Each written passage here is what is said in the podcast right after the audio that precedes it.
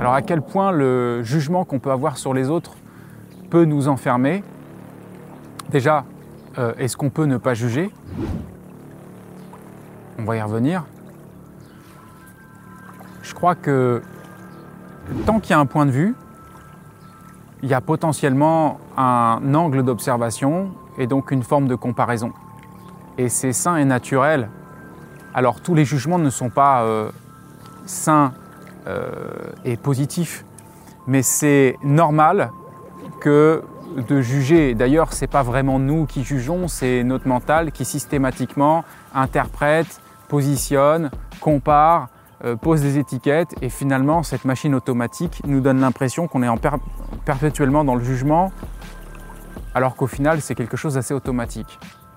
D'ailleurs, ceux qui sont assez spécialistes euh, du non-jugement sont souvent, pas tous, hein, mais souvent les premiers à juger quand ils expliquent aux autres que c'est pas bien, qu'ils sont en train de juger et qu'il faut pas juger. Donc c'est les premiers à juger à ce moment-là. Alors peut-on ne pas juger l'autre? Il existe un plan de perception, un plan de présence, un plan d'existence sans le mental. C'est-à-dire que si on retire le mental, on a juste une présence et une vision.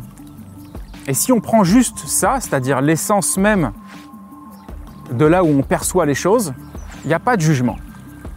C'est comme euh, une caméra. La caméra, elle ne juge pas. La caméra, elle prend l'image et euh, elle perçoit les événements qui s'y produisent. C'est seulement le mental qui vient à l'intérieur de tout ça.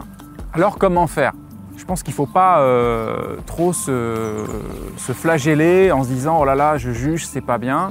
C'est quelque chose de naturel, c'est automatique. Encore une fois, tant qu'il y a un point de vue, il y a, un jugement, il y a une comparaison et c'est ok. L'idée, c'est comment on peut euh, optimiser ça ou simplement poser notre attention sur euh, des choses plus positives, là où on pourrait poser notre attention sur quelque chose de négatif chez quelqu'un, on peut poser notre attention sur la version positive de cette même personne. Et puis, on peut aussi utiliser ce jugement dans la mesure où il crée en nous euh, un inconfort ou une colère ou quelque chose qui n'est pas OK. On peut switcher ça en réorientant notre attention et utiliser ça comme un signal pour se retrouver un signal pour revenir à une zone de perception de pure présence sans interprétation. Et ça, c'est euh, le yoga euh, du zéro mental, hein, on pourrait dire. C'est euh, le principe de, beaucoup de pratiques méditatives.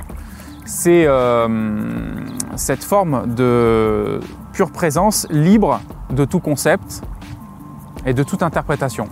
Donc c'est jamais le mental qui sera dans le non-jugement. Ça sera seulement la pure présence.